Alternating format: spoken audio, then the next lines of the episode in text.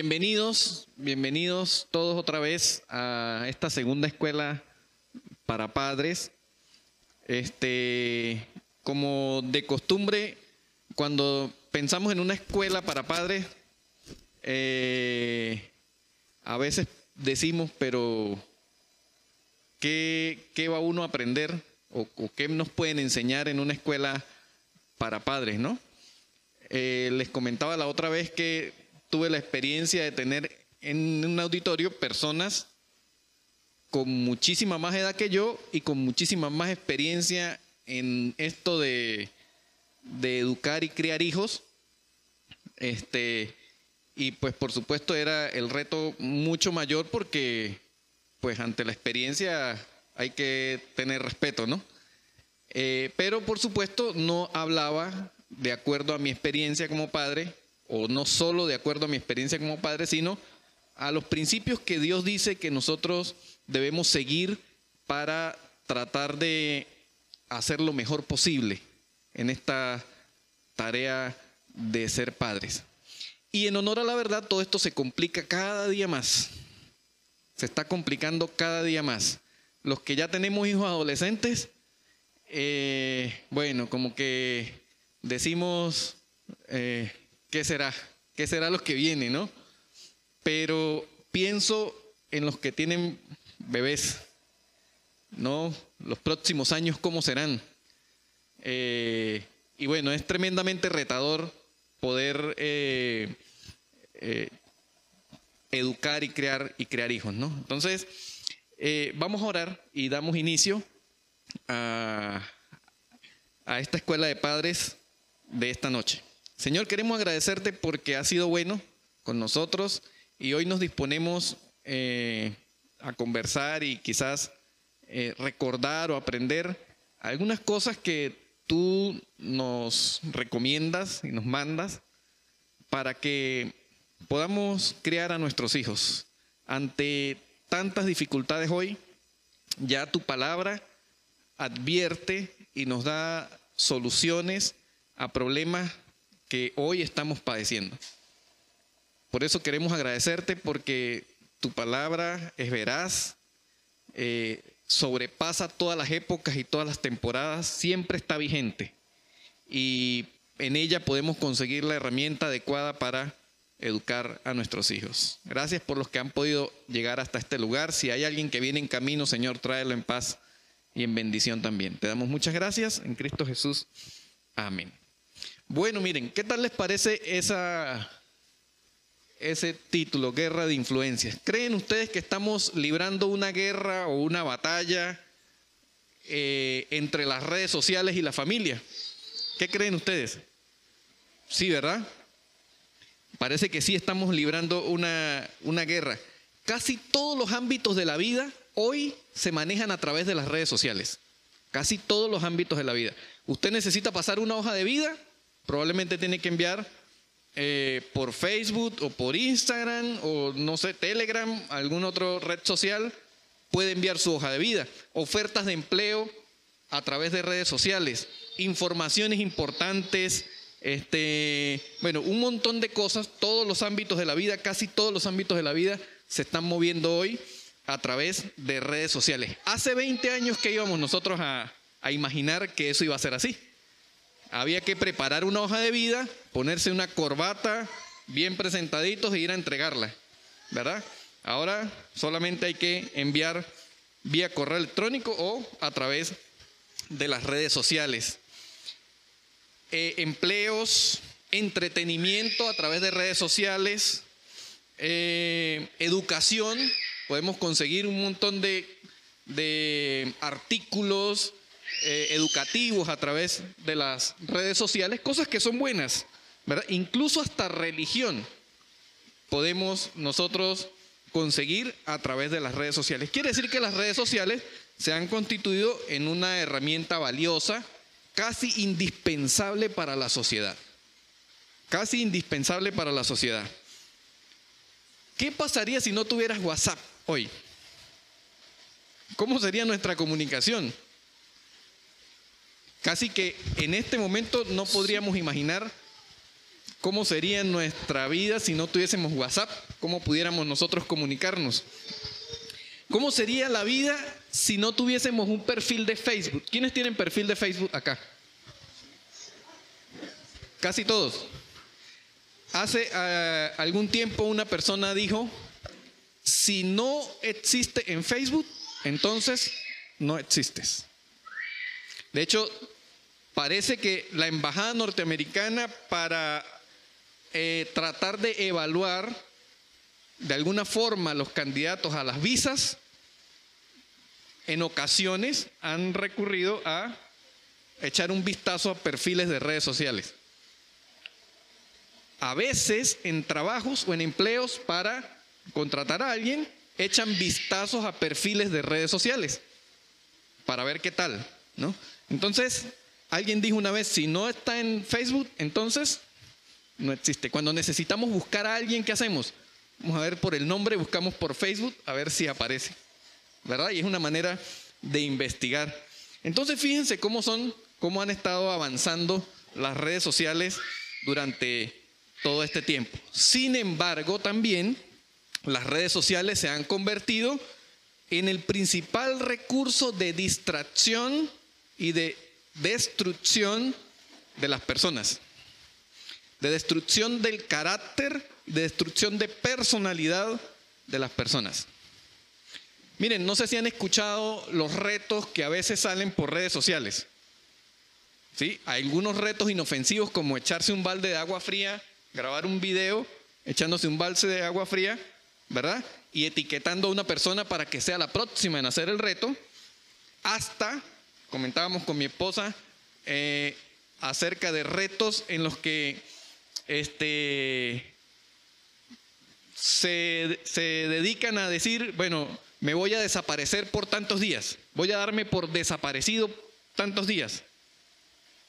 Para, no sé, no sé qué clase de reto puede hacer, qué diversión pueda tener, pero eh, cosas así como retos incluso de poner en riesgo la vida, como eh, envenenarse, tomar pastillas, eh, hacerse daño, bueno, hay un montón, hay un montón de retos que ahora, sobre todo con los jóvenes, con los adolescentes, a través de las redes sociales. Entonces, podemos ver las dos partes. Las redes sociales como una herramienta, un recurso que es importante, casi indispensable hoy para el crecimiento, para, este, para que la sociedad pueda avanzar, pero también se constituye en una herramienta que puede ser destructora. Las redes sociales en sí mismas entonces no son malas. Vamos a dejar eso claro porque a veces decimos, no, esas redes sociales son del diablo, esas redes sociales son del demonio y resulta que no, no es del todo cierto. Eh, entonces, desde esa premisa podemos decir que el peligro de todo esto es que los padres hemos poco a poco perdido la influencia sobre nuestros hijos y se la hemos cedido o nos las han ganado las redes sociales. ¿Por qué? Este, por alguna razón, las redes sociales terminan siendo más influyentes, más determinantes que nosotros en nuestros hijos. Entonces, de a poco hemos perdido esa influencia y en, en ellas, en las redes sociales, pueden ver tanto cosas buenas como también toda clase de ideologías, toda clase de corrientes de pensamientos que pueden ser destructoras o pueden modificar el sistema de convicciones de una persona. Entonces tenemos que tener mucho cuidado con eso. Es una, es una realidad. Entonces, pero vamos a ver, ¿qué es la influencia? Miren, la influencia es el poder de una persona o de una cosa, o sea, de algo, para determinar o alterar la forma de pensar o de actuar de alguien. Eso es lo que se define como influencia. Entonces, cuando hablamos de eh, guerra de influencias, estamos hablando de la lucha o la guerra que hay entre el sistema o las redes sociales y los padres para poder determinar la forma de pensar o de actuar, especialmente en este caso de nuestros hijos. ¿Qué me dirían ustedes eh, o ustedes se sentirían cómodos con que sus hijos, la forma de pensar o de actuar de sus hijos estuviese totalmente determinada por lo que ven o lo que escuchan en redes sociales. Es incómodo y peligroso, muy, muy peligroso. Entonces, de eso se trata la influencia. Y miren cómo estamos. ¿Quién influencia a tus hijos? ¿Alguno de ustedes conoce? ¿Alguien me puede dar el nombre de alguno de ellos? Esos son influencers. ¿Alguien lo sabe? Voy a hacer un... Ah, hermana. Ajá, Mr. Beast. Ah, hermana está en la onda. Mari, dime los nombres de ellos, ¿sabes? ¿Ah? Todos. A ver. Tengo que estar, al día. Mr. Bean, Auronplay, Luisito Comunica y, y Bye. Ah, bien, ahí está. Son influencers. Eh, tres latinos, no, no mentiras, español, Dos españoles, norteamericano y mexicano. Dos españoles, mexicanos. Bien. Esos son influencers. Pastor, ¿usted conocía alguno de ellos? ¿Alguno de esos influencers? Ah, ok. Latina.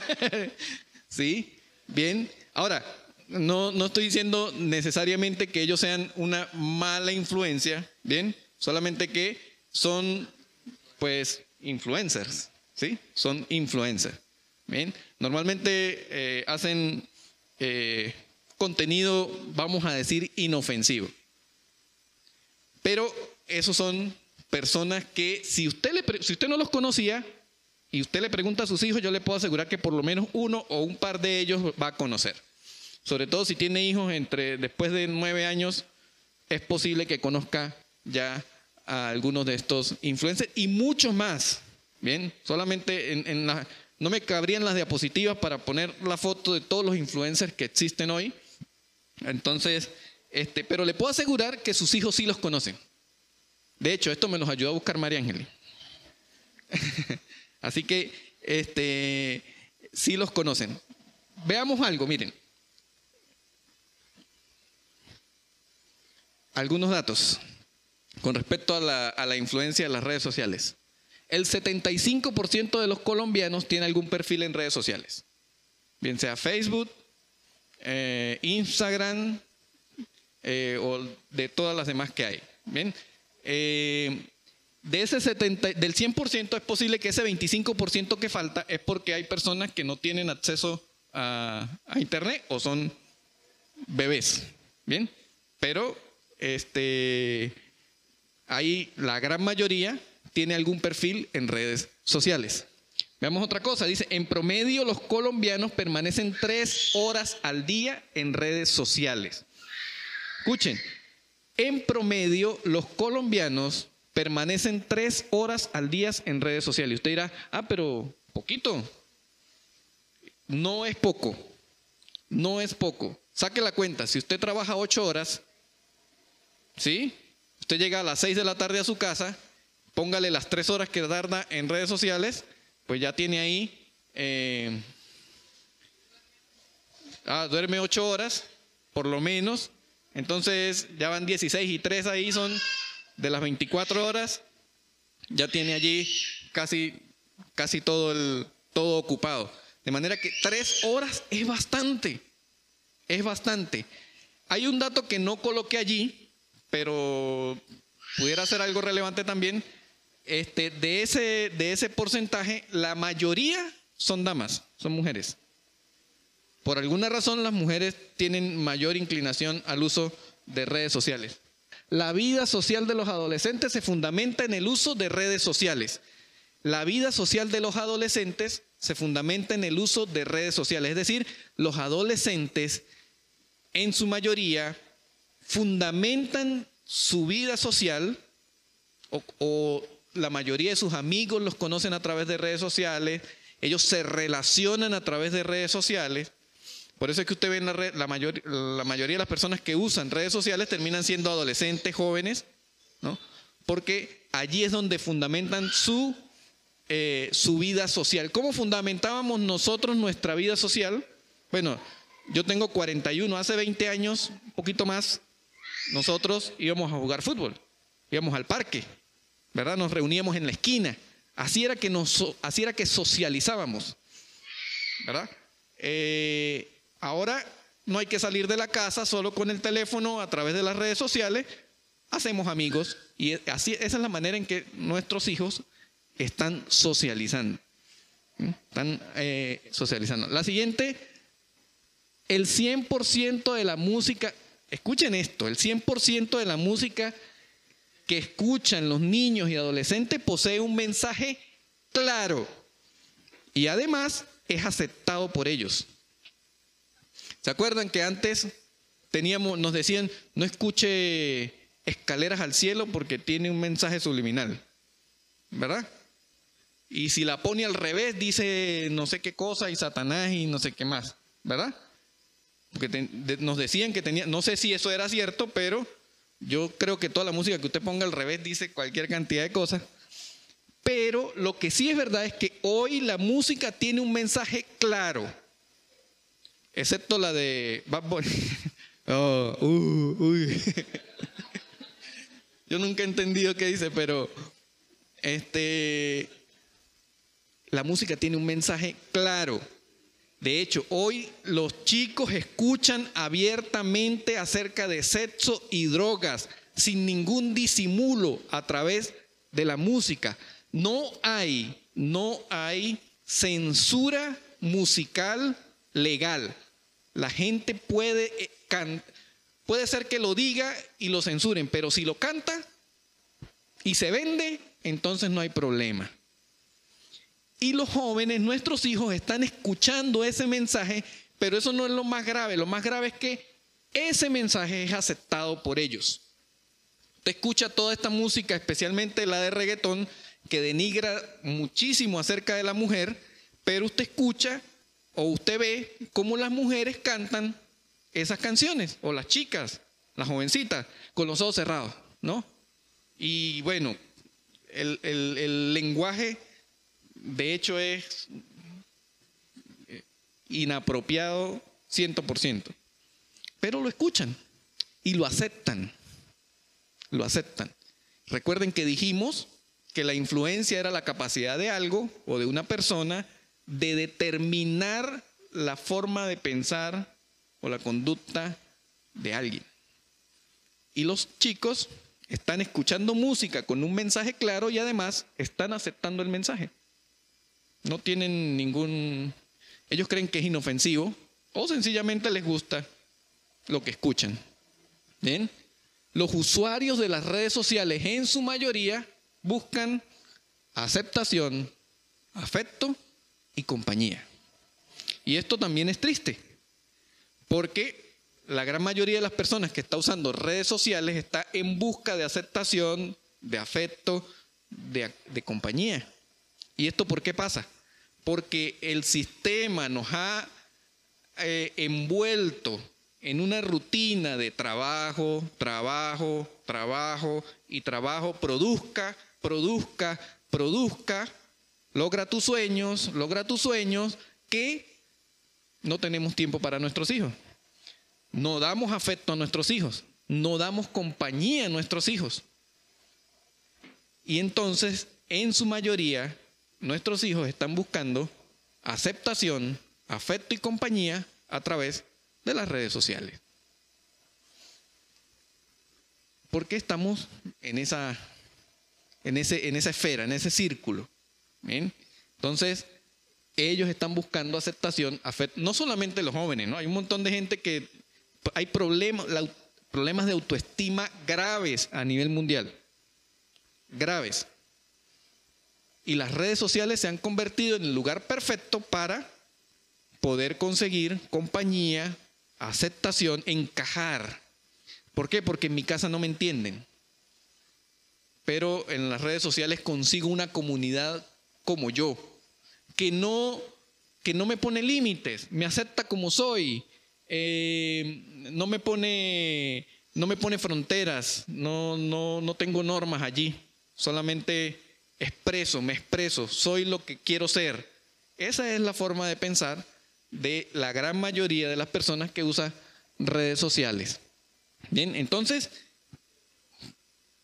¿ven cómo estamos?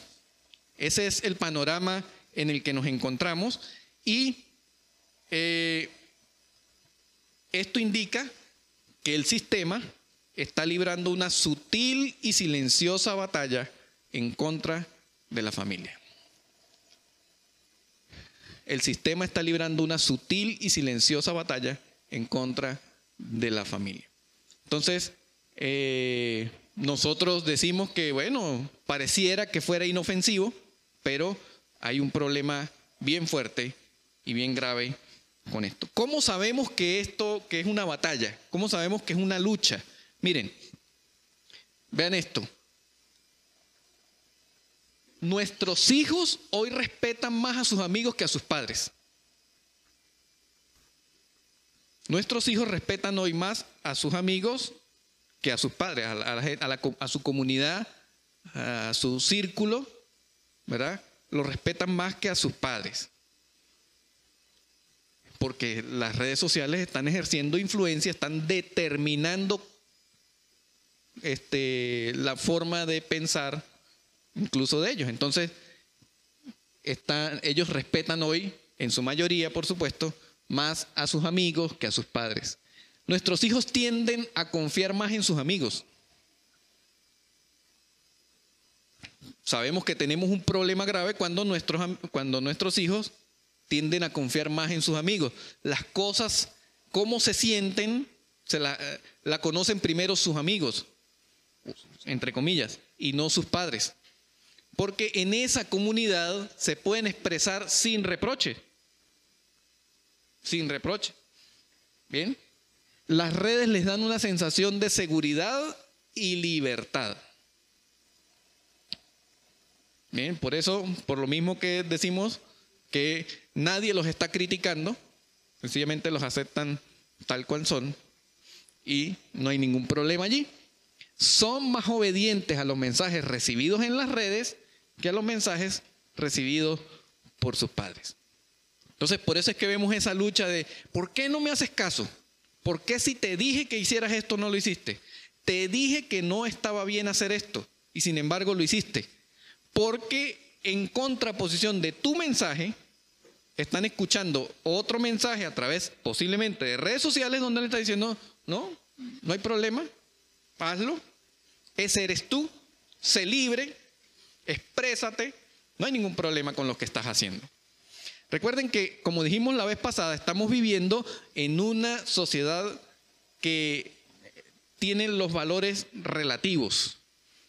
Lo que para mí es bueno, para la otra persona no necesariamente sea bueno.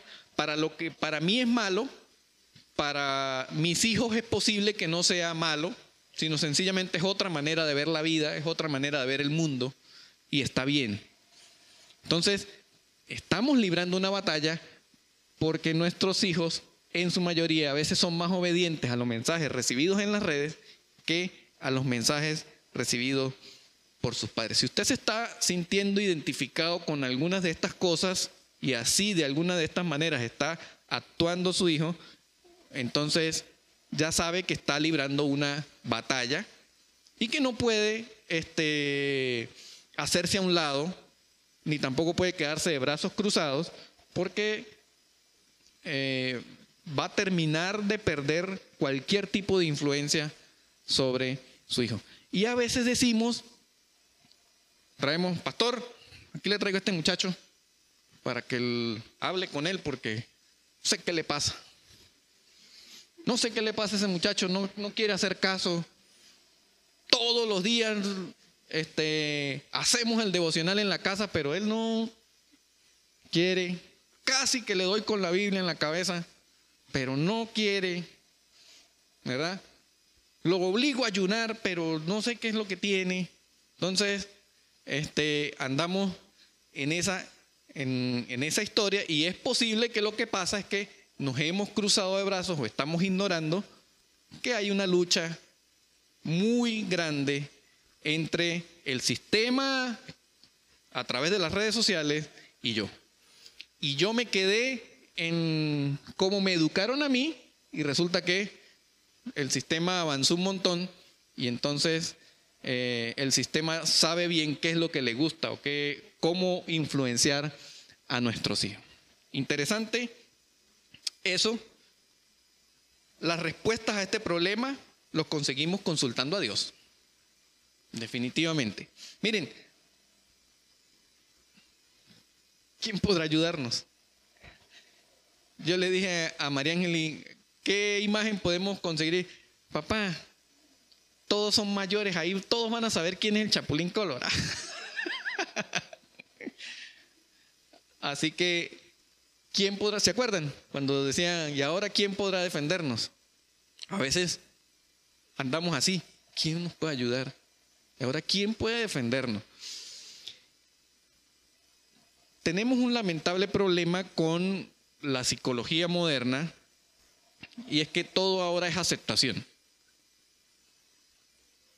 Yo, no estoy en contra de la psicología, me parece que es una herramienta muy importante, creo que Dios nos dio o le dio al ser humano la inteligencia y la capacidad para estudiar la forma, la conducta de las personas eh, pero no puede hacerse solo desde el punto de vista científico y humano, sino que necesariamente hay que incluir a Dios para poder entender la conducta del ser humano, porque es creación divina el ser humano.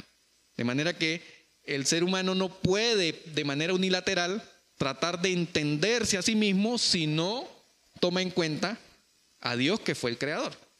Entonces, el gran problema de la psicología moderna es que hoy pareciera ser todo aceptación. Entonces, llevamos a nuestro hijo, se está volviendo rebelde, tiene eh, conductas que no nos parecen correctas y resulta que lo llevamos y déjelo, que él está construyendo su identidad, está descubriendo su identidad, está, eh, déjelo que se relacione con el entorno.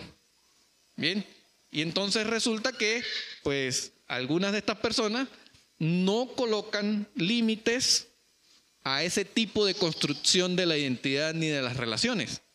Entonces, déjelo que se relacione con quien quiera para que él defina quién es. Y resulta que eso no es así. Nosotros conseguimos nuestra, nuestra identidad basados en nuestro creador, en quién somos, porque Dios nos creó. Y esto no tiene nada que ver con que si es cristiano o no es cristiano, es que todos somos creación de Dios. De manera que eh, la única respuesta para esa influencia o para contrarrestar esa influencia es consultar a Dios. No hay otra forma.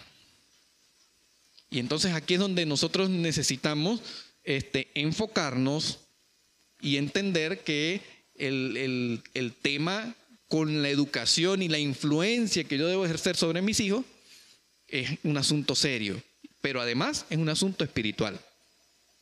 Que no podemos delegárselo al Instagram, porque no tiene nada de espiritual.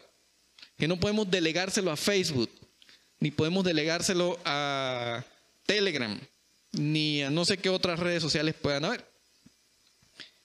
Porque no tenemos certeza de que consigan las orientaciones adecuadas para construir o para conseguir su identidad de forma correcta. Solo a través de la escritura, solo a través de que ellos entiendan quiénes son, que nosotros entendamos cómo hacer para mostrarles a ellos quiénes son, influenciar en ellos de verdad, determinar su manera de pensar, su manera, su carácter, su manera, su conducta, para que ellos puedan descubrir quiénes son de acuerdo al parámetro correcto y espiritual. Entonces vamos a consultar al Señor con eso y yo quiero proponerles cuatro cosas que son importantes para ejercer verdadera influencia sobre nuestros hijos.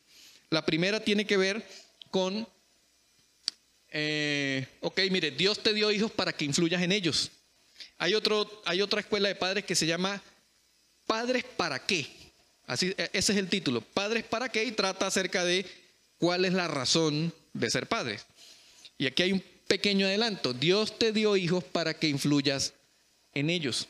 No solamente para darles educación, ni para darles ropa, ni para darles celular, ¿no? Sino para influir en ellos. Por eso la Biblia nos dice lo siguiente.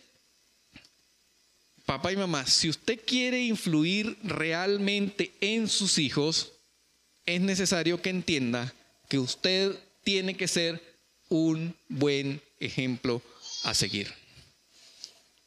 Usted tiene que ser un buen ejemplo a seguir. El apóstol Pablo, el apóstol Pablo escribió en, en Primera los Corintios 11, 1, algo que para mí es impactante. Es, un versículo corto, pero es bien impactante.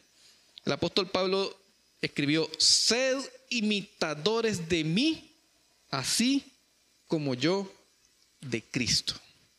Y pareciera ser una, una declaración arrogante del apóstol Pablo, pero no lo es, sino demuestra al contrario una, una rendición profunda de la vida del apóstol Pablo hacia Cristo. Por eso él escribe, sed imitadores de mí, así como yo de Cristo. La principal o una de las principales influencias que usted y yo podemos eh, colocar o hacer en nuestros hijos es el ejemplo.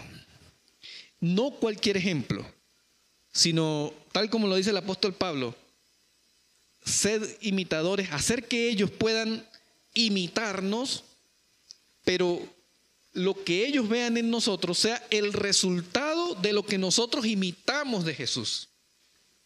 No del resultado de lo que del libro que leí o de la experiencia que tuve criando a los otros dos o al otro, sino que sea el resultado de lo que yo he aprendido imitando a Cristo. Creo que uno de los errores más grandes que cometemos los padres es que hemos seguido ciegamente el concepto ese que dice que nadie nos enseñó a ser padres o no hay un manual para ser padres. Los niños no vienen con un manual debajo del brazo. Y resulta que sí, sí vienen con un manual, no literalmente debajo del brazo. Y sí tenemos un manual para ser padres que se llama la Biblia. Entonces, el primer, la primera influencia que usted y yo tenemos que tener en cuenta es que necesitamos ser ejemplos buenos, buenos ejemplos para nuestros hijos. Y el apóstol Pablo dijo, sed imitadores de mí, así como yo de Cristo. El apóstol Pablo no dijo, sed imitadores de mí, que yo he andado por todo el mundo, que yo he sido una persona buena, que yo no me he equivocado mucho. El apóstol Pablo dijo, sed imitadores de mí, porque yo imito a Cristo. Si nosotros no imitamos a Cristo, créame que no hay mucha diferencia en qué influencia recibe su hijo, si de las redes sociales o suya. Es necesario que usted y yo imitemos. ¿Qué significa imitar a Cristo? Esa es una buena pregunta. ¿Qué significa imitar a Cristo? Imitar a Cristo no es asistir todos los domingos a la iglesia. Imitar a Cristo no es saberse muchos versículos de la Biblia. Imitar a Cristo no es tener un vocabulario religioso. Amén, Dios le bendiga, aleluya, gloria a Dios, quien vive a su nombre. No es necesariamente... Ah, Virgen Santísima, Santo Cristo, ¿no? No es esas cosas, eso no es ser un imitador de Cristo. La, palabra imitar tiene que ver con, con eh, hacer exactamente lo mismo que otra persona. ¿Sí? Es seguir los pasos de, eso es imitar. Seguir los pasos de, hacerlo tal cual, tratar de hacerlo lo más parecido posible. Eso quiere decir que si nosotros queremos ser influyentes, como la Biblia dice, para nuestros hijos, necesitamos empezar a seguir los pasos de Cristo. Y no hay otra manera de seguir los pasos de Cristo si no conocemos a Cristo. Usted no puede seguir los pasos o no puede pretender ser imitador de algo que no conoce. De hecho, las personas que hacen imitaciones, los humoristas que hacen imitaciones, dicen que tienen que pasar largas horas viendo, viendo gestos, maneras de hablar, tonos de voz, eh, un montón de características que le ayudan a tratar de copiar o imitar lo mejor posible el personaje que quieren hacer. Y creo que nosotros los creyentes debemos hacer exactamente lo mismo con Jesús. Debemos estudiar, pasar el suficiente tiempo adecuado conociendo a Cristo, cómo habló, cómo actúa, quién era, cómo es su carácter, cómo era su forma de pensar, qué decía, para yo tratar de hacer lo mismo. De eso se trata lo que el apóstol Pablo está diciendo.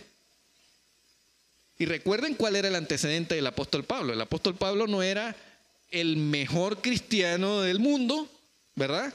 En, su, este, intención errada, pues perseguía precisamente a los de la causa de Cristo, hasta que tuvo un encuentro y entendió que necesitaba imitar a aquel al que antes perseguía. Y entonces empezó a, detallar quién era ese Jesús para poderlo imitar. Entonces, fíjense que cuando hablamos de esto de la influencia, al parecer entonces usted y yo tenemos más trabajo del que parecía. Y es que la primera cosa que usted tiene que hacer, la que yo tengo que hacer, es empezar a dar los mismos pasos que Jesús. Eso no quiere decir que usted no vaya a errar, que no se vaya a equivocar. Eso no quiere decir que usted tenga que ser perfecto, sino quiere decir que usted intente en lo posible seguir esos pasos, ir en la dirección correcta. Entonces, ven lo importante que es ejercer influencia, porque hay muchos padres que ciertamente ejercen influencia sobre sus hijos, pero el estándar o el patrón de la influencia es un patrón incorrecto. Entonces, heredamos en nuestros hijos maneras de conductas y, actitudes que son totalmente incorrectas, erradas. Entonces, necesitamos seguir a Cristo. Eso no tiene que ver con religión, otra vez se los digo, por favor, porque hemos confundido el evangelio o hemos eh, confundido el cristianismo con religiosidad. Entonces a veces, queriendo con buenas intenciones inyectar en nuestros hijos un eh, profundo amor por el Señor, les hemos inyectado es un profundo amor por la religión. Y resulta que cuando nada más tengan la oportunidad de ser autónomos, se van a ir o no van a querer. Porque les hemos inyectado religión o religiosidad. Entonces, este, tengamos mucho cuidado con eso porque tiene que ver, nuestros hijos van a imitar eh, más que lo que nosotros decimos, lo que ven en, en nosotros. Entonces, la primera cosa que usted y yo tenemos que hacer es ser un buen ejemplo a seguir ser un buen ejemplo a seguir. Si hasta hoy usted considera, después de, ver lo que significa seguir a Cristo, considera que usted no ha sido un buen ejemplo a seguir, no está mal que usted pueda reflexionar en esto y en algún momento usted pueda acercarse a su hijo o a sus hijos y decir, saben, perdón porque no he sido un buen ejemplo a seguir. Y saben, e, eso no, no va a mostrar debilidad frente a sus hijos, al contrario. O sea, pensamos que mostrarnos vulnerables delante de ellos nos va a restar autoridad y no necesariamente es así. Pero cuando lo haga, hágalo consciente de que va a estar determinado a empezar a seguir a Cristo. Pero sí es importante que nosotros entendamos que es así. La segunda cosa que usted y yo tenemos que hacer es construir un liderazgo paternal unido. Ya vamos a explicar qué significa eso. Construya un liderazgo paternal unido. Este versículo está en Mateo 12:25 de aquí vamos a extraer el principio, por supuesto. Mateo 12, 25 dice que Jesús sabiendo los pensamientos de ellos, ¿verdad? Hablando de los fariseos, Jesús sabiendo los pensamientos de ellos les dijo, todo reino dividido contra sí mismo es asolado y toda ciudad o casa dividida contra sí mismo no permanecerá.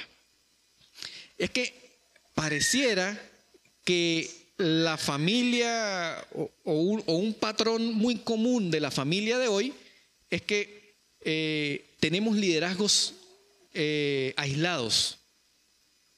Y eso hace que nuestros hijos no crezcan con una, no, no identifiquen una influencia real en la casa. Y entonces sea más fácil identificar influencias en otros lugares. Dígame. La doble moral, por supuesto. Claro que sí. La doble moral.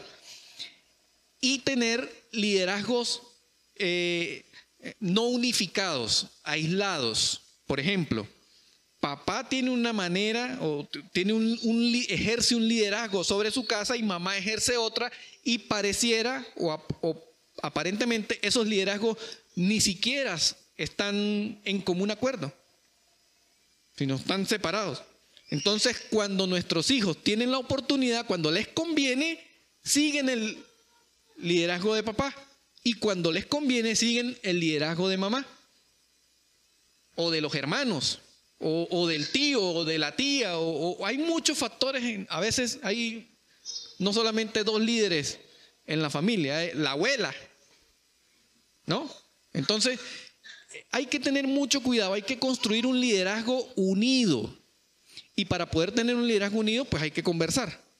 ¿verdad? Y en esa conversación hay que tener acuerdos. Y muchas veces en esos acuerdos yo tengo que ceder. Y mi esposa tiene que ceder y a veces la abuela tiene que mejor callarse. ¿Sí? Porque es importante, necesitamos liderazgos unidos, que estén de acuerdo que se construyan sobre el mismo fundamento. Y recuerden que ese fundamento tiene que estar alineado al primer principio de seguir un buen ejemplo. Sed imitadores de Cristo. Eso es muy, muy importante. Uno de los grandes problemas que hay es los hogares separados hoy, ¿verdad? Donde papá vive en otro lugar, no está dentro de la casa, y entonces se ejercen liderazgos este, el papá desde la distancia, eh, quizás para mm, aplacar la presencia, ¿sí? la deficiencia por la presencia, entonces es el alcahuete, ¿no? El que, el que da plata, el que compra cosas, el que cumple caprichos, ¿no? Muchas veces ocurre así y entonces este, hay un liderazgo pues incorrecto porque pues el hijo empieza a ver a papá como, como el, medio de producción, ¿no? Ese es el que me provee. cada vez que necesito algo, me da. Y a veces la mamá es la que se está esforzando, trabajando, no sé qué. Y entonces resulta que tratando la mamá de poder educar a sus hijos y el hijo parándole más a lo que dice papá o a lo que hace papá, ¿verdad? Y entonces crea un conflicto allí. Incluso en los hogares separados, si aquí hay personas que están en esa circunstancia, necesitan con urgencia tratar de llegar a los acuerdos mínimos necesarios para tratar de ejercer un liderazgo unido, una influencia unida en la casa. Eso es muy, muy importante. Fortalezca la relación con su hijo. Fortalecer la relación con su hijo. Colosenses, Colosenses 3, 16 al 25. Eh, vamos a darle un poco menos hasta el 21. Colosenses 3:16 dice, la palabra de Cristo more en abundancia en vosotros, enseñándonos y exhortándonos unos a otros en toda sabiduría, cantando con gracia en vuestros corazones al Señor con salmos e, e himnos y cánticos espirituales, y todo lo que hacéis sea de palabra o de hecho, hacerlo en todo en el nombre del Señor Jesús, dando gracias a Dios Padre por medio de él. Casadas, Estad sujetas a vuestros maridos como conviene en el Señor. Maridos, amad a vuestras mujeres y no seáis ásperos con ellas. Hijos, obedeced a vuestros padres en todo, porque esto agrada al Señor. Padres, no exasperéis a vuestros hijos para que no se eh, desalienten. Entonces aquí hay un principio, lo quise leer todo porque es importante entenderlo completo, este, porque fortalecer la relación con nuestros hijos implica mucho más que, dedicar tiempo.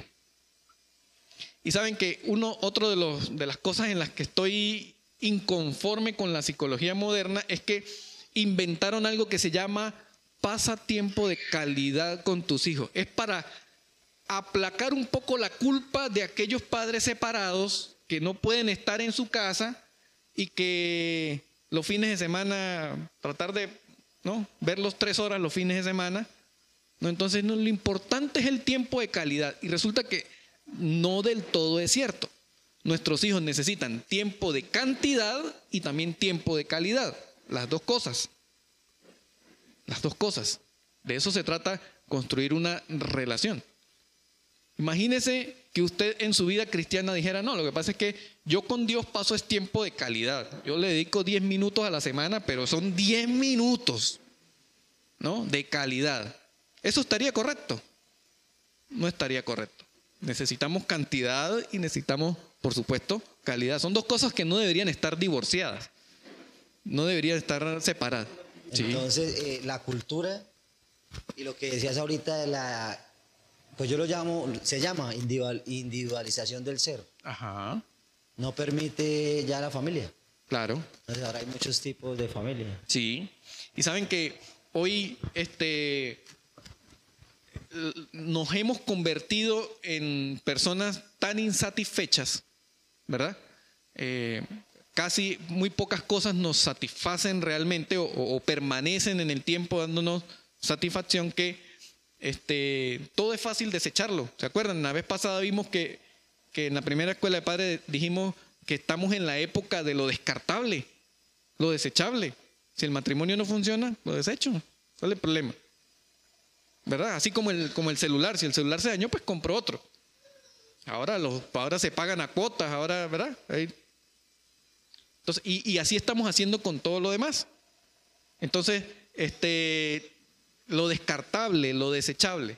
Y, estamos insatisfechos con un montón de cosas. Y, entonces, por eso el, matrimonio no es duradero, por eso es que este, los colegios tuvieron que inventar las eh, materias extracurriculares. Entonces ahora hay fútbol, béisbol, natación, eh, tiro, de todo hay en los colegios hoy para que tú dejes al niño a las 7 de la mañana en el colegio, a las 6 de la mañana, y lo puedas buscar a las 5 de la tarde. ¿Verdad?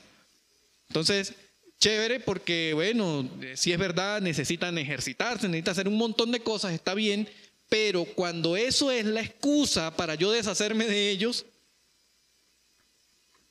entonces está mal. Está mal. ¿verdad? Entonces hoy tenemos, hoy, hoy hay colegios que dicen colegios, pero lo que realmente son parqueaderos de niños. Sí, o sea, y no porque el colegio sea malo, es que es lo que nos motiva, ¿no? Yo lo pongo allí porque ahí va a pasar todo el día y yo puedo ir tranquilo a hacer mis cosas. O puedo dedicar más a trabajar. ¿Bien? Porque hay muchos sueños que cumplir. Entonces dice, fortalezca su relación con su hijo. Y una de las cosas que son indispensables para fortalecer la relación, y en este caso habla de la familia completa, el versículo de Colosenses, es que lo primero que dice es, el, el asiento de todo dice, la palabra de Cristo more en abundancia en vosotros. No dice la palabra de Cristo viva en, en nosotros, este, dice morar. Y, cuando la escritura habla de eh, en esa expresión morar no es, no es menos importante, o sea, no, es una... Mm, no es un verbo que sea eh, insignificante. Pudo haber usado cualquier cantidad de términos para decir que la palabra de Cristo está en nosotros, pero eh, el, apóstol Pablo, inspirado por el Espíritu Santo, colocó esa expresión morar, porque la palabra morar tiene que ver con permanecer de manera continua e indefinida en el tiempo. Entonces, es importante que ese principio, ese asiento, esté claro. La palabra de Cristo no dice el trabajo sea abundante en nosotros. No dice el entretenimiento sea abundante en nosotros. Dice la palabra de Cristo more en abundancia en nosotros. Porque la palabra de Cristo es la que va a hacer lo que dice lo siguiente, enseñarnos y exhortarnos. Así se construye una relación. Una, una relación no se construye solamente de hablar para allá y para acá, sino una relación se construye en el hecho de que podamos, esa relación este, implique que podamos enseñarnos. Usted sabe que tiene una relación cuando usted puede enseñar y usted es enseñado. Cuando usted tiene una relación con su esposa, usted sabe que es una relación cuando usted puede enseñar y puede aprender algo de ella. Eso es una relación. No es una relación porque vivan juntos. No es una relación porque, porque tengan un papel firmado que diga que están casados. Es una relación porque ustedes pueden compartir y en ese compartir ustedes pueden enseñarse y exhortarse mutuamente. Entonces, construir una relación con su hijo implica eso, que podamos enseñarnos, porque de eso se trata la relación. Y más abajo dice, todo habla de las motivaciones. Todo lo que hagan, sea de palabra o de hecho, hacerlo en el nombre del Señor Jesús, dando gracias a Dios Padre en medio de él. Es decir, que el centro de todo tiene que ser el Señor. El centro de su relación con su hijo tiene que ser el Señor. Y empieza a dar las instrucciones para las casadas, para los maridos, para los hijos y para los padres. Dice, hijos, Voy a obviar la parte de las casadas y los maridos. Hijos, obedeced a vuestros padres en todo, porque esto agrada al Señor. Este versículo lo podemos compartir luego con los chicos, en algún momento que haya la oportunidad, pero quiero destacar dos cosas de estos versículos del 20, del 20. Hijos, obedeced en el Señor a vuestros padres en todo, porque esto agrada al Señor. Padres, no exasperéis a vuestros hijos para que no se desalienten. Y aquí hay dos términos, aparece la palabra padres en el versículo 20 y la palabra padres en el versículo 21. La palabra en, el versículo 20 dice, hijos, obedeced a vuestros padres. Esa, esa expresión padres es la expresión de donde sale la palabra progenitores. Es decir, obedezcan a su papá y a su mamá, a los dos. ¿sí? Porque esto le agrada al Señor. Bien. Pero en el versículo 21 dice, padres, no exasperéis a vuestros hijos. Y aquí el apóstol Pablo, por alguna razón, inspirado por el Señor, usa, ahora no usa la expresión progenitores, sino la expresión que define a papá, al hombre. En el versículo 21, papá, no exasperes a tus hijos para que no se desalienten. Me llama la atención esa expresión. La palabra exasperar tiene que ver con acorralar, eh, presionar eh, de forma eh, sin sentido. Acorralarlos, presionarlos. Dice, padres, no los acorrales, porque se desalientan. Ahora, el mandato o la responsabilidad que coloca el apóstol Pablo la coloca especialmente sobre papá porque tiene que ejercer un liderazgo adecuado en el hogar o en la educación de su hijo. Tiene que ser la referencia o debe ser la referencia en la educación de su hijo. Entonces es importante que podamos entender eso porque en condiciones normales en un hogar, papá tiene que tener en cuenta esto. A veces, papá es el, más, este, el que no tiene mayor responsabilidad en el tema de educación. No, nos dicen hoy que estamos viviendo en una sociedad machista, pero la realidad en Colombia vivimos en una sociedad matriarcal. Esa es la verdad. Lo que pasa es que todo este tema del, progresismo nos quiere hacer creer que nosotros vivimos en una sociedad machista por otros valores, otros términos, pero vivimos en una sociedad matriarcal. ¿Quién lleva a los niños al colegio? ¿Quién es la representante o quién es la acudiente de los niños en el colegio? ¿Quién va a las reuniones del colegio? ¿Quién, eh, ¿quién lo lleva al médico? Porque mamá, ¿no? Este, me sorprendía que en el colegio, bueno, en todos los colegios donde estudió María Ángel, este, tres papás nada más íbamos a las reuniones del colegio. Pero esto todas eran las mamás. Claro, esto no solamente es porque los papás no quieran hacerse cargo, es que el papá está trabajando, a veces la mamá es la que está en la casa, la que tiene el tiempo para ir, todas estas cosas, pero este, la verdad es que vivimos en una sociedad así, matriarcal.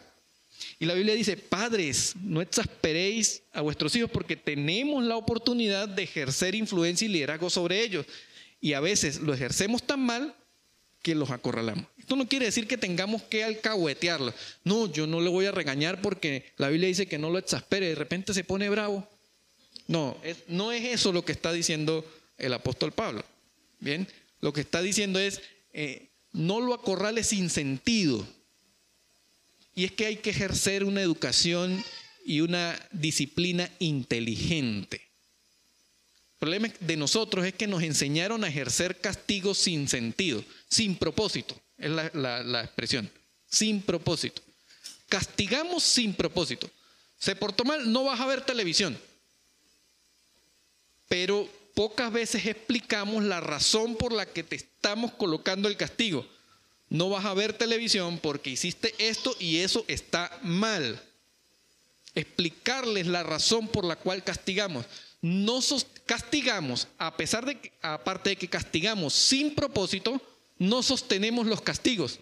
Entonces nuestros hijos entienden que me castigó, pero ah, si yo lloro lo suficiente me lo quita, porque hago mucho ruido en la casa. O si me pongo grosero, pues si me tiro en el piso en la calle y pataleo, pues a mamá le va a dar pena y entonces mm, ya no me va a castigar, ¿no?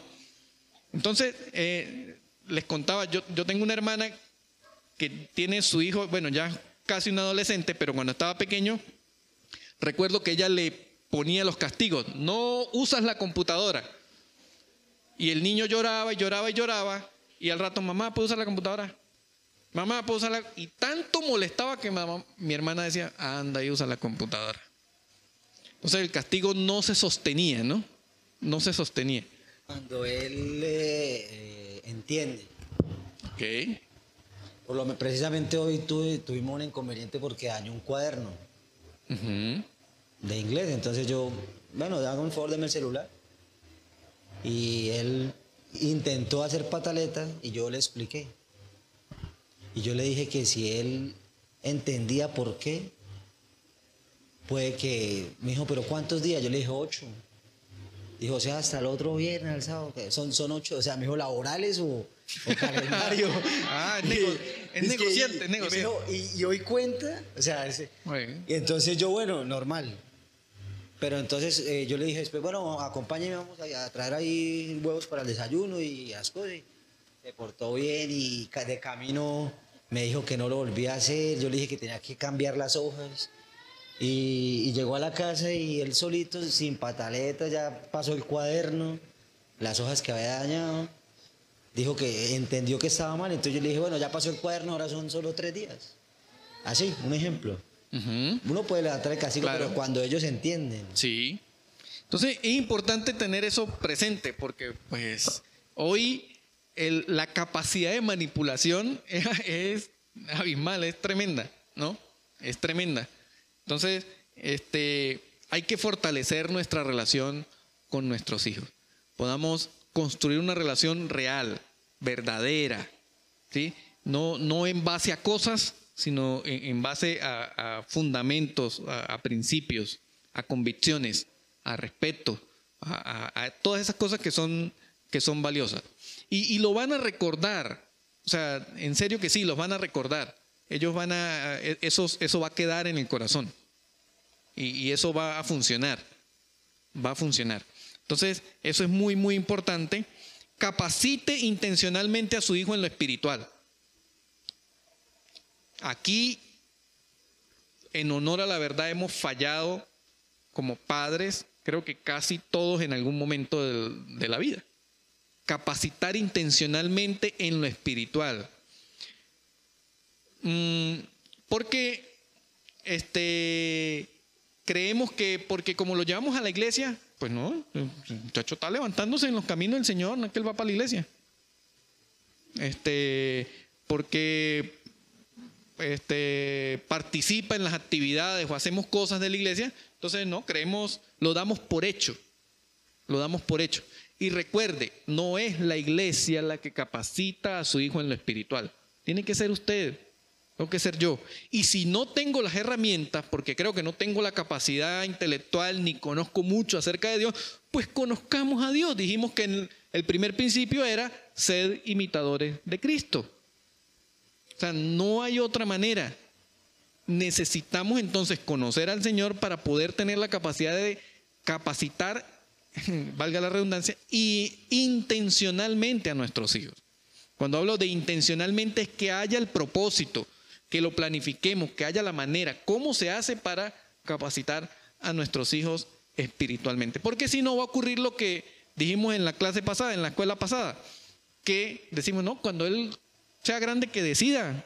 Él, yo no lo voy a presionar en lo espiritual, sino que él decida cuando sea grande.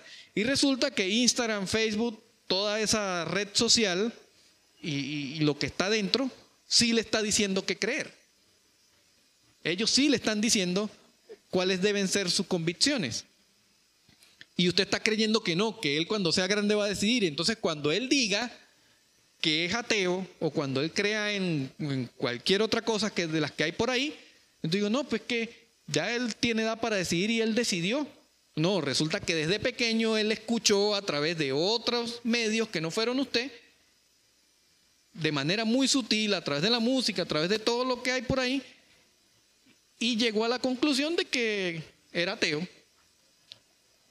Pero si usted hubiese capacitado de manera intencional en lo espiritual a su hijo, pues él tenía que decir, ya va, esto me están diciendo acá y esto me está diciendo, tiene que tomar una decisión.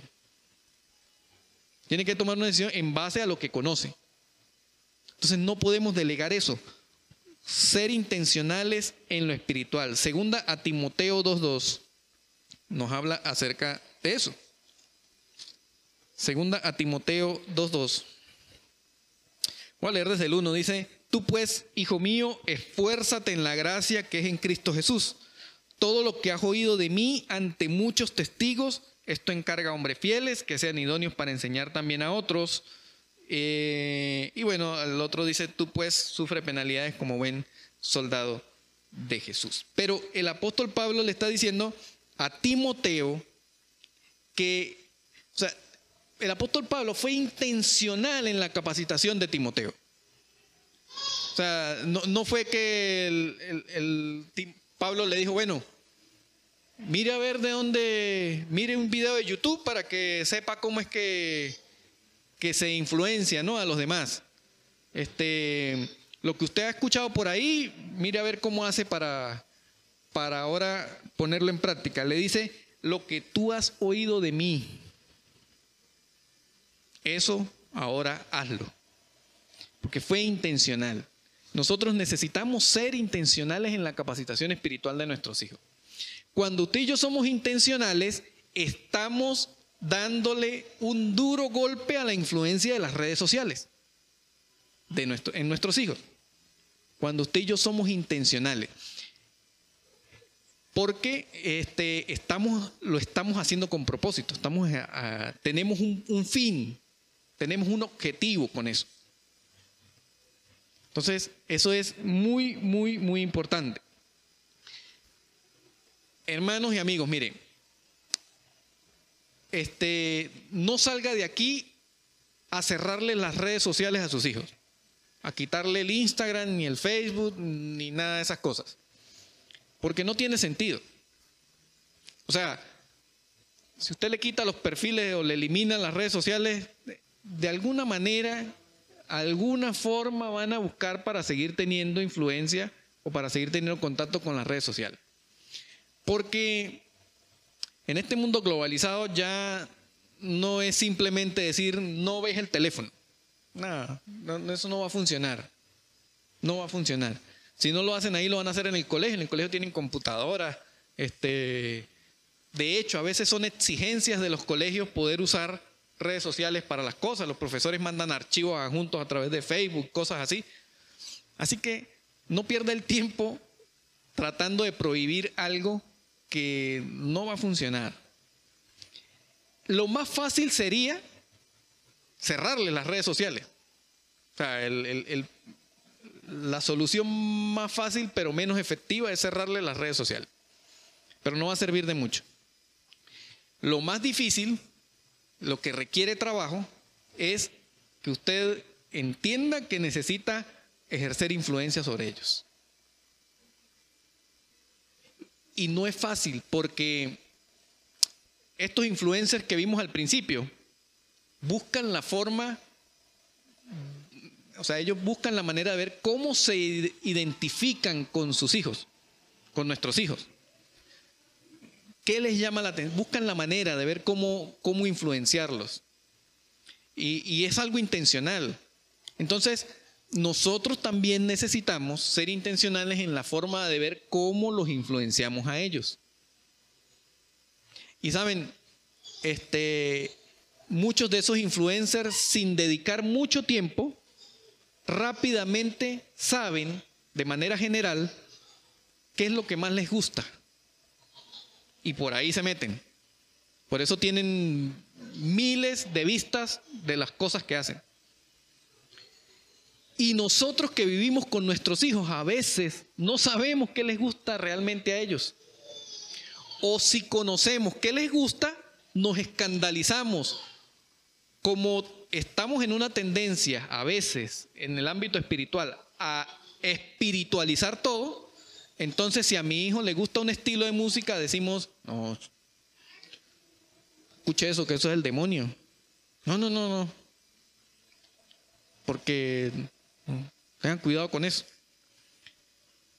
Tenemos que aprender a conocer qué les gusta, qué les atrae. Y, tratar de, que ellos vean en nosotros personas con las que pueden conversar acerca de las cosas que les gusta.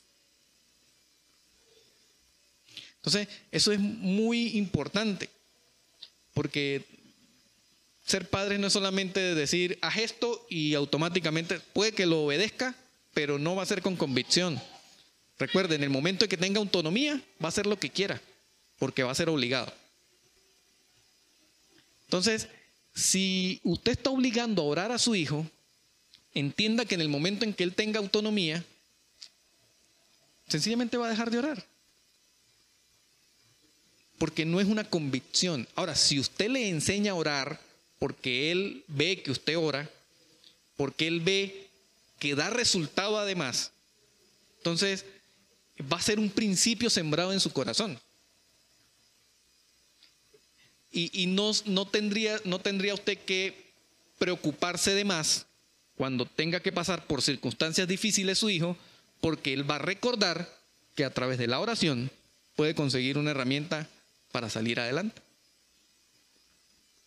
Creo que hay un par de cosas que nos impactaron a María Ángel y, bueno, a nosotros tres eh, durante este tiempo es, fue el tema de conseguir cupos en los colegios donde estuvimos. Eh, en Lima, en Perú, llegamos a destiempo, ya habían empezado las clases y pues siempre nos dijeron no, que no, no van a conseguir cupos, ustedes son extranjeros, es muy difícil, no sé qué, tal.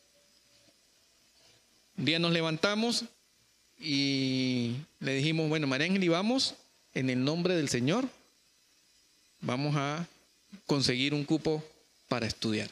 Y oramos, Señor, tú sabes que es una necesidad, no es un capricho, necesita estudiar, no sé qué. Salimos, dimos un par de vueltas, no sé qué, y conseguimos el cupo en el colegio. en su corazón quedó sembrado el hecho de que si voy en el nombre del Señor, si se lo pongo primero a Él, entonces este, las cosas se pueden dar. Llegamos a Bucaramanga para que estudiara el último año. Igual, llegamos una semana después que empezaron las clases y hicimos un par de llamadas, varios amigos nos estuvieron ayudando a buscar cupos en los colegios. Eh, nada difícil para conseguir cupo en grado 11, además, difícil para conseguir cupo. Y no, nos dijeron que no, nos dijeron que no, nos dijeron que no. Recordamos que en Lima nos levantamos y dijimos, en el nombre del Señor vamos a salir y vamos a, salir a, a, preguntar. Y ese día otra vez salimos, en el nombre del Señor oramos, en nombre del Señor vamos a buscar un cupo. Y salimos, dimos un par de vueltas, llegamos a un colegio que ni sabíamos que estaba, ni, ni, ni que existía, a una cuadra de la casa, después de haber caminado como 10 cuadras hacia arriba y ya nos habían mandado a Real de Minas, donde nos dijeron, no, sí, allá seguramente sí les van a dar el cupo. Pero llegamos allí y solo preguntar, el rector dijo, sí, aquí hay, trae los papeles, sí. No teníamos documentos apostillados, no teníamos nada de eso. Si los trae antes de que se gradúe, no hay problema. Y recibieron el cupo.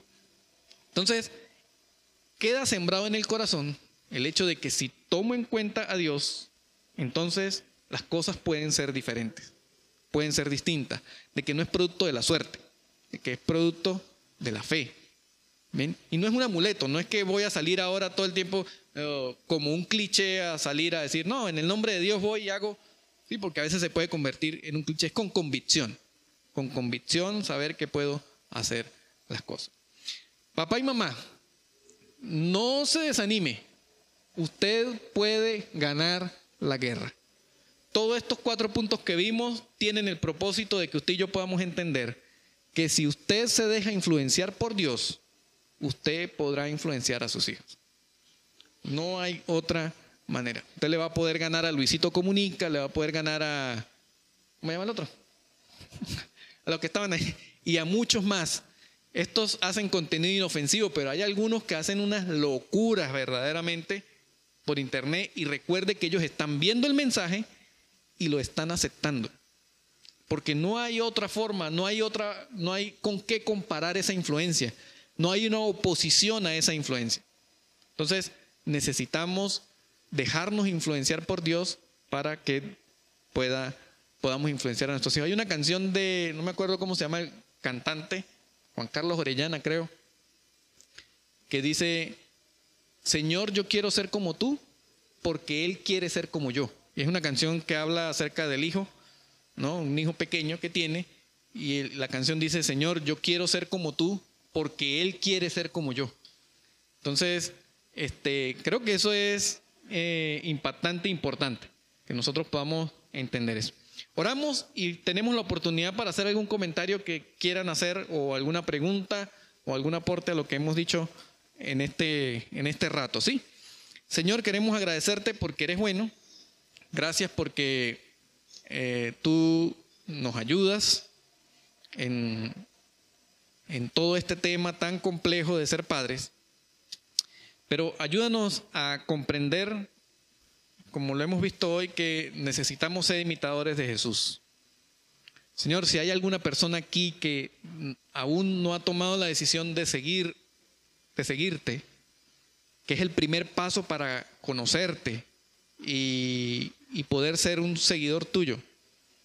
Señor, toca su corazón, abre su entendimiento, y que, pueda recordar que la única forma no tiene que ver con religiosidad, tiene que ver con convicciones, que somos tu creación y, por serlo, la el único manual, la única forma de podernos entender cómo actuamos es a través de la escritura, de la Biblia, porque somos tu creación. Así que Señor, te pedimos si hay alguien aquí que no te conoce aún, no te sigue, que tú puedas abrir su corazón y esta persona pueda junto a la persona que le invitó, poder eh, conversar al respecto y reflexionar a eso y puedan llegar a tus pies.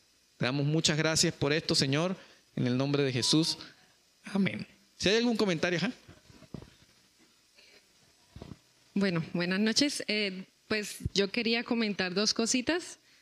Pues una, pues porque veo la, la charla más enfocada como a los jóvenes. Ah. Este, sí, claro. Este, pero entonces recordé, escuchándolo, em, algo que me pasó hoy con mi niño menor. para los que tienen niños menores, pues también tenemos que estar muy pendientes porque pues ellos, aunque no tienen redes sociales, ellos ven YouTube o bueno, cualquier cosita que esté por ahí. Eh, y me pasó con mi hijo de, ocho años que estaba viendo hoy algo eh, y si yo no estoy ahí, eh, le queda sembrada una idea, pues que eso puede después desarrollarse y producir hasta algo muy grave. O sea, era tan, era, se suponía que era algo como de creatividad, como de un artista, de que estaba haciendo arte pero con sangre, pero con sangre directamente, o sea, era una cosa muy rara. Si yo no estoy ahí, pues él lo ve y, entonces la importancia de lo que dice el hermano de pasar tiempo de calidad, pero de cantidad, porque a veces uno está ahí, pero esto está distraído o, algo, aunque, aunque esté ahí, o a veces simplemente uno está cocinando y no se da cuenta de lo que está pasando con ellos. Entonces, con los chiquitos, es muy importante que tengamos también como esa, mm, eh, esa intencionalidad que dice el hermano, de estar también con ellos antes de que se desarrollen ideas que, después pueden ocasionar cosas terribles porque pues ya se han visto, ahorita se, se aumentó el, los suicidios, por ejemplo, juveniles. Eh, yo tenía una, una alumna en, en, otra iglesia, 15 años, o sea, se mató y no, nadie supo por qué. Mm, se le perdió el celular, fue una cosa súper rara. Entonces, esas cosas, digamos que las podemos, obviamente que el Señor nos guíe en oración y de la mano del Señor, que Él nos vaya diciendo, pues evitar, ¿no? Eso era una cosa, ¿no?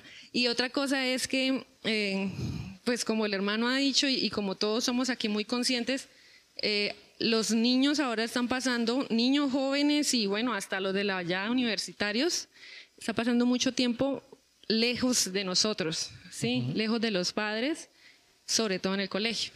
La mayoría eh, pues tienen clases de 6 de la mañana hasta 3, 4 de la tarde. Eh, entonces, creo que no debemos dejar pasar la influencia que tiene el colegio. Y lo digo porque yo soy profesora, no de colegio, de universidad, y he tenido como, el, pastor es profesor de colegio y con él hemos eh, tenido algunas conversaciones al respecto porque los influencers no solamente están en las redes sociales, sino que ellos ven como autoridades a los profesores y los profesores están eh, sembrando en ellos ideas este, y los profesores no son como los profesores que nosotros tuvimos, que era que la abuelita, que la señora, que sí, hasta uno se les escondía y salíamos corriendo y X, ahorita no, son jóvenes, son relativamente jóvenes o, personas que no se han desarrollado en el temor del Señor y que no lo quieren hacer y que eso es lo que le están diciendo a sus estudiantes porque porque en los colegios se da la cuestión de que el Dios de, la, de, la, educación es la ciencia, ¿no? La mal llamada ciencia, como dice la palabra.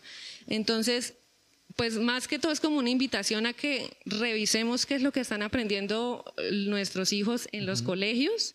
Eh, no que vayamos a pedir la malla curricular y no sé qué, no, pero sí podemos sentarnos con ellos cada día y decir, bueno, usted qué aprendió, qué, habló con su profesor, qué le dijo su compañerito, porque a veces no es solamente la red social, sino que él se enteró de la red, de la red social por el amigo, porque el amigo está haciendo esto, entonces que yo me corto porque mi amigo se cortó, que el reto, que no sé qué.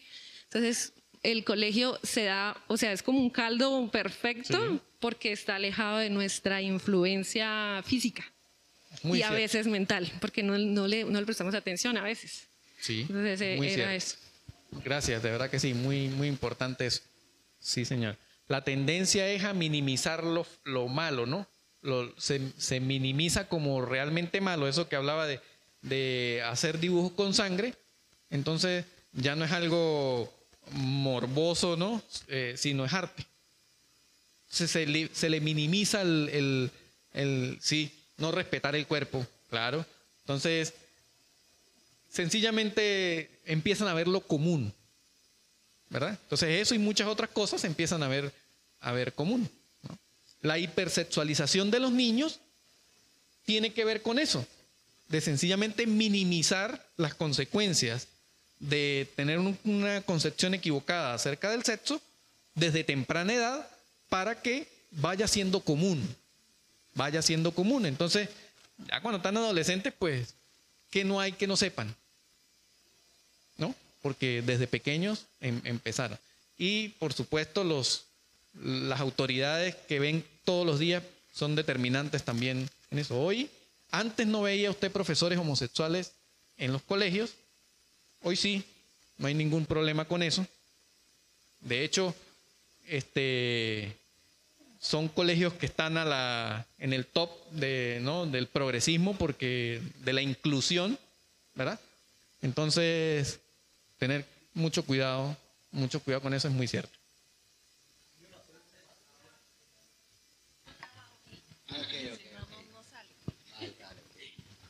A mí el año pasado me, me, me contó mi hijo que ahí en el colegio había un amiguito que muy inocentemente seguramente en su casa intentaron enseñarle algo de religión. Pero tal vez no lo hizo la persona más indicada, yo creo que era como la abuela. Y llegó a un punto en el que le decía a mi hijo que, ellos tenían poderes. Mm. O sea, yo recuerdo una palabra que era un don, pero ellos lo pasaron de don a poderes mágicos. Y entonces le decía, ¿me ves diferente? Es que yo tengo el poder de la velocidad. El otro niño que yo tengo el poder de no sé qué, que, que la abuela le había dicho, pero yo creo que por la forma en que me lo explicaron, porque yo hablé con los niños, indagando ahí como, como siendo amigo, era que, que ella intentaba decirle que Dios le había dado dones, bendiciones, pero ellos lo convirtieron en poderes. Y entonces uno corría mucho y el otro tenía mucha fuerza. Eh, mezclaban como superiores con la religión y por, por de pronto por una persona que no está de acuerdo con todos para concientizarse en la capacitación de, los hijos, en la espiritualidad. Sí, eso es, verdad, ¿no? Es chistoso porque tocó explicarle, ¿no? Y, entonces ya Miriam empezó a leer todas las noches con él las escrituras y inclusive todas las noches lo hacen. Pero entonces sí fue muy chistoso porque él decía, me ves diferente, es que me, eh, ¿cómo se llama? Manuelito, me dijo que yo tenía el poder de la velocidad. Sí, claro que sí. Eso... sí, sí, claro. Puede traer una consecuencia. Claro que sí. Entonces, este definitivamente tiene que ver con, nuestra influencia, ¿no? Si nosotros no lo influimos, alguien más lo va a hacer. Recuerde que los seres humanos somos seres, o sea, que estamos expuestos a la influencia, ¿verdad? Influenciables. ¿Quién influenció a Adán y Eva para ir en contra de Dios? Fueron influenciados por alguien, ¿verdad? Entonces, este, siempre ha sido así, siempre ha sido así. Y, y Dios creó al ser humano con el propósito para alabanza de su gloria, ¿verdad? Pero para poder lograr eso tendríamos que ser influenciados por Dios.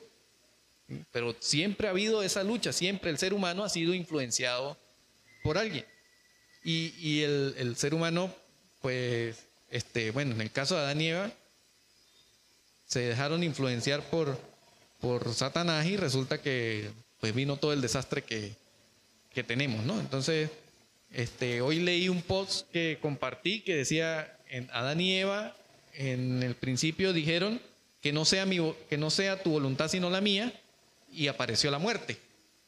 Y Jesús dijo en la cruz que no se haga mi voluntad sino la tuya, y eh, nos dio la oportunidad de vida eterna. Entonces, este, tiene que ver con, con la influencia. Eh, algo que quería compartirles que ha sido de mucha influencia, de pronto también para nosotros como padres poder hacerlo, eh, que para mi hijo Juan Carlos fue mucha influencia el conocer de Jesús, ¿sí?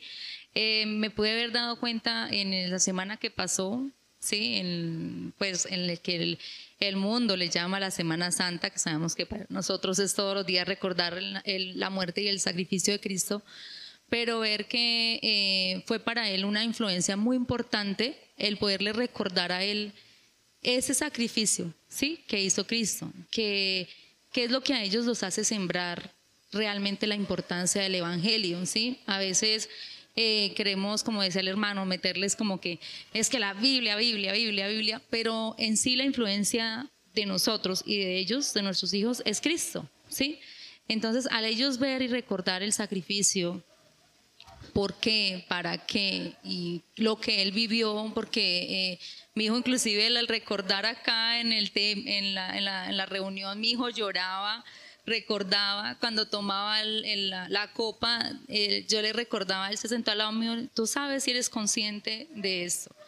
Y él me decía, claro, mami. Y, se le bajaban sus lágrimas de recordar, ¿sí? Entonces, eh, eso es algo que, para nosotros debe ser siempre la influencia para nuestros niños, el recordar lo que Cristo hizo, porque Él es el que los va a, a enamorar, Él es el que va a hacer. Entonces, a veces queremos como como llevarlos a, otras enseñanzas de la Biblia más allá que ellos no van a poder entender, pero cuando ellos empiezan a entender realmente por qué estamos, para qué estamos y quién y por quién, entonces ellos van a ser más influenciados a enamorarse del Señor, ¿sí? Para que no sea tan difícil de una u otra manera poderles dar a entender a ellos eso, perdón. Igual sabemos que la, es Dios, ¿sí? El que les hace a ellos todo, Él es el que los convence, Él es el que los ayuda a nosotros como padres, ¿no? Pero eso es algo muy importante para seguirle recordando a nuestros hijos todos los días, ¿sí? De por qué, para qué y por qué viven, ¿sí? Sí, muy, muy importante. Y recuerden que este, no vamos a tener el 100% de certeza de qué decisiones van a tomar nuestros hijos en la, en la adultez, ¿no? Con su vida. Porque, pues recuerde que por encima de todas las cosas también son, terminan siendo personas que toman decisiones y, y bueno, no sabemos. Este, nuestra oración es que eh, sus convicciones se fortalezcan, se profundicen, sus convicciones espirituales se profundicen en, nuestra oración. Pero podemos tener mayor tranquilidad cuando podemos sembrar o influir en esas convicciones desde muy pequeños, ¿no? Y, poder eh, dormir tranquilos o estar tranquilos pensando que mi hijo está en el colegio o está en la universidad y yo sé que hay un profesor homosexual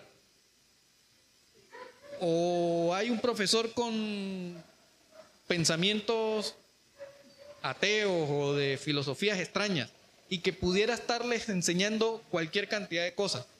Pero puedo confiar en que si he podido sembrar he podido influir en convicciones realmente profundas y firmes, él va a tener la capacidad de decir, hey, esto está diciendo mi profesor, pero esto me dijo mi papá porque, no porque mi papá sea, tenga más conocimiento que el profesor, sino que mi papá está influenciado por, por Dios.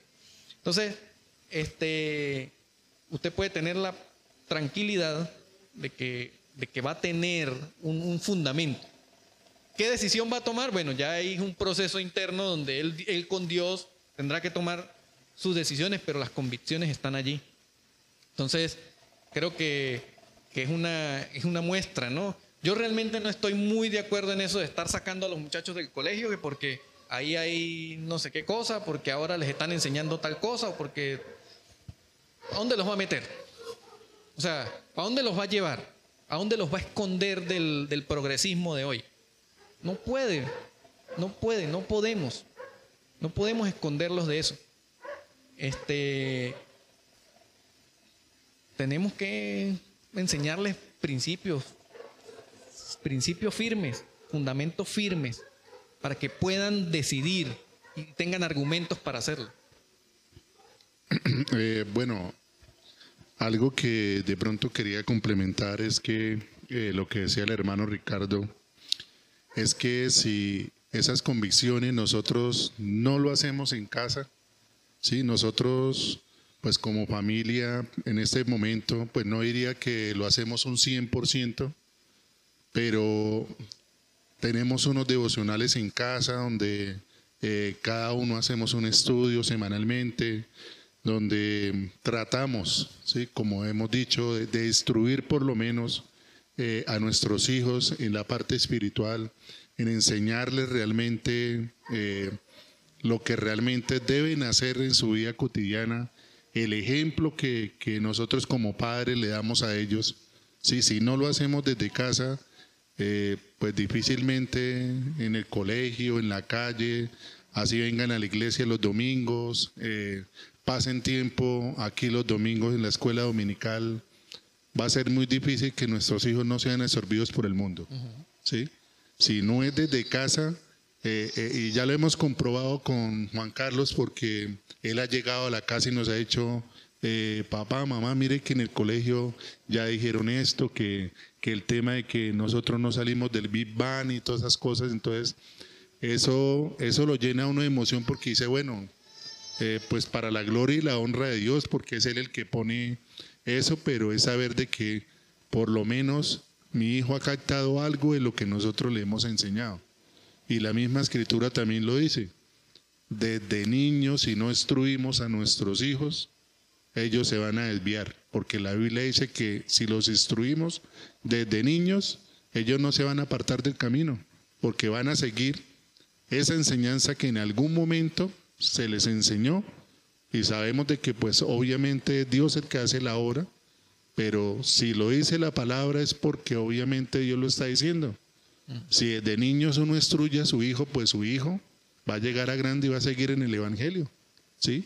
Entonces, esa es una de las invitaciones, pues como padres que nosotros debemos de hacer es, enfoquémonos a hacer estudios bíblicos en casa, ¿sí?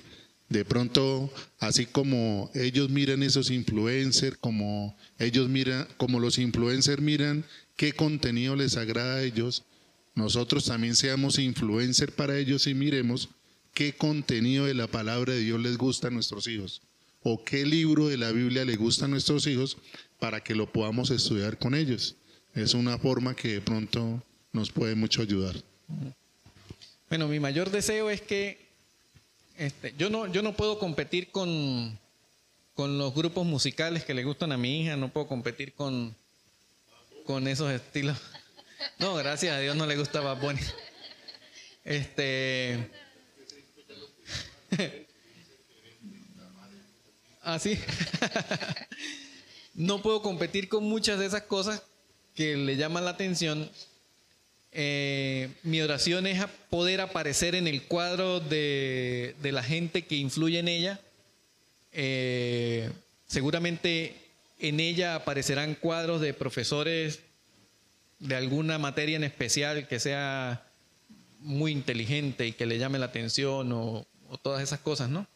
Pero me gustaría aparecer en el cuadro de las personas que influencian eh, con integridad, con honestidad, con temor a Dios, este, que cuando en ese cuadro de que esté el cuadro de la música, el cuadro de esto, el cuadro de aquello, en, el cuadrito de quien influencia sobre honestidad, integridad, temor a Dios, mi oración es poder aparecer yo, ¿no? Este, y ojalá que sea pues la oración de todos nosotros, que, que en alguna foto de esas de los influencers de nuestros hijos nosotros estemos como influencias espirituales, ¿no? Para ellos. Eh, todo lo demás va a cambiar, va a pasar de moda. La música, Bad Bunny va a pasar de moda, este, lo, la ropa como se visten ahora, eso va a pasar de moda. Todas esas cosas, todos esos influencers van a pasar de moda. Ellos van a tener que adaptarse, reinventarse para seguir llamando la atención. Este, los principios espirituales de Dios no pasan de moda. Eh, y siempre va a estar ese cuadro ahí, siempre va a estar esa foto ahí de la influencia espiritual. Ahora, ¿quién va a llenar esa foto? ¿Quién, está, quién es la imagen de esa foto? Dios quiera que seamos nosotros, ¿no? Nosotros como padres con la influencia del Señor en nuestras vidas.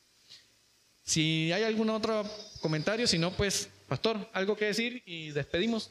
Bueno, eh, es una realidad que hay una guerra de influencias y la Biblia nos habla también puntualmente de una guerra espiritual que no vemos, no es algo que nuestros sentidos físicos puedan percibir, pero que no por eso podemos negar su existencia. Entonces, es muy importante que salgamos de la falsa idea de la neutralidad. No existe tal cosa, es una falacia. Si nosotros no estamos influenciando a nuestros hijos, el mundo lo va a hacer. Nuestra pasividad significa permitir el avance del enemigo o de la influencia contraria sobre la vida de nuestros hijos. Eh, el Señor me ha permitido trabajar mucho en el área de la educación. He trabajado aquí en, en Bucaramanga principalmente, en seis colegios diferentes y trabajé también en un pre que me permitía ir a diferentes colegios, no solo en Santander, sino en diferentes lugares de Colombia. Lo que he podido percibir, incluso en colegios aquí, en Santander, en Bucaramanga puntualmente, a los niños van y les presentan, estoy hablando de niños de primaria de 7, 8, 9 años, van y les presentan como un show, eh, una presentación, por ejemplo, de una persona transgénero. Un hombre barbado, con un pelo largo, maquillado y en tacones, hace un show de baile y todos esos niños que ven el show de baile terminan aplaudiéndolo y a eso es a lo que este mundo está llamando inclusión que hay que permitir que todas esas ideologías, todas esas, eh, de pronto sí, influencias, entren ahí porque tenemos que tolerar todo y permitir todo. Entonces, yo les animo también puntualmente a los que tienen a sus hijos en el colegio, tengan mucho cuidado, sobre todo con las clases de ciencias. Ahí es donde está el ataque más focalizado. Hacerle creer a su hijo que él es un animal lo va a llevar eventualmente a comportarse como un animal. Y los animales no tienen ningún estándar de moral, los animales viven una sexualidad desenfrenada y es lo que este mundo está tratando de hacerle creer a sus hijos, entonces tengan mucho cuidado con lo que ellos están escuchando, lo que decía la hermana Dios es muy cierto, hay que revisar eh, qué están viendo cada día, preguntarles para poder ejercer una influencia que pueda contrarrestar todo lo que se está viviendo ahí. Y también un apunte muy importante que decía nuestro hermano Henry es la palabra de Dios. O sea, pensemos nosotros en nuestra vida. ¿Por qué somos cristianos? ¿Por qué estamos acá? ¿Por qué no estamos un sábado en la noche en una discoteca, no sé, viviendo la vida loca? Y estamos acá aprendiendo a ser padres según la palabra. ¿Qué pasó en nuestra vida que nos llevó a tener este comportamiento? Que un día la palabra de Dios entró en nuestros corazones y nos transformó. La Biblia dice que la fe viene por el oír y el oír la palabra de Dios. Nosotros no podemos convertir a nuestros hijos, no podemos transformarles, pero sí podemos ser el canal, el medio para que la influencia de la palabra de Dios llegue hasta sus mentes y sus corazones. Entonces les animo para que no desistamos en esta guerra que es real, que aunque no la veamos tal vez físicamente, ahí está presente y nosotros tenemos una gran responsabilidad delante de Dios, que es poder ejercer una influencia piadosa en la vida de nuestros hijos. Entonces, también me gustaría recomendar, hay material que podemos utilizar para crecer de pronto en, todo este tema de la escuela de padres.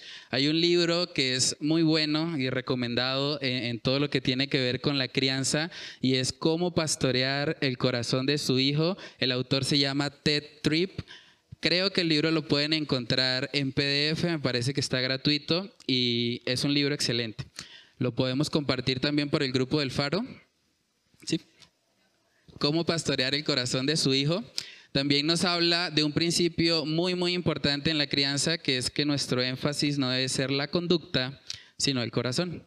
Porque la Biblia es muy clara también al decir que los pecados, todo lo que está mal en nosotros, nace del corazón. Entonces es importante que estemos siempre enfocados en el corazón sin descuidar totalmente la conducta, pero que nuestro énfasis sea siempre el interior de nuestros hijos, porque en últimas es lo que verdaderamente son. Sí, entonces yo les voy a enviar de pronto el, libro por el grupo del Faro para que todos lo tengan o si alguien no está en el grupo puede hablar conmigo ahorita al final. Y bueno, la idea es que podamos tener recursos. Esto es una tarea eh, ardua, es una tarea donde los frutos tal vez no se van a ver de forma inmediata, pero la Biblia nos exhorta a no cansarnos de hacer el bien y a perseverar en aquello que el Señor nos ha pedido y nos ha demandado como padres. Entonces, ánimo hermanos, que el Señor nos ayude y que podamos ser padres para gloria y honra de nuestro Dios. Muchas gracias, hermano. Bueno, este, pues hemos concluido. Muchas gracias por, por la asistencia. Estamos pendientes del, del próximo tema y, y, bueno, que el Señor nos ayude en esta tarea tan, tan complicada tan complicada, pero que sin duda alguna es nuestra responsabilidad, no podemos evadirla, tenemos que hacerlo.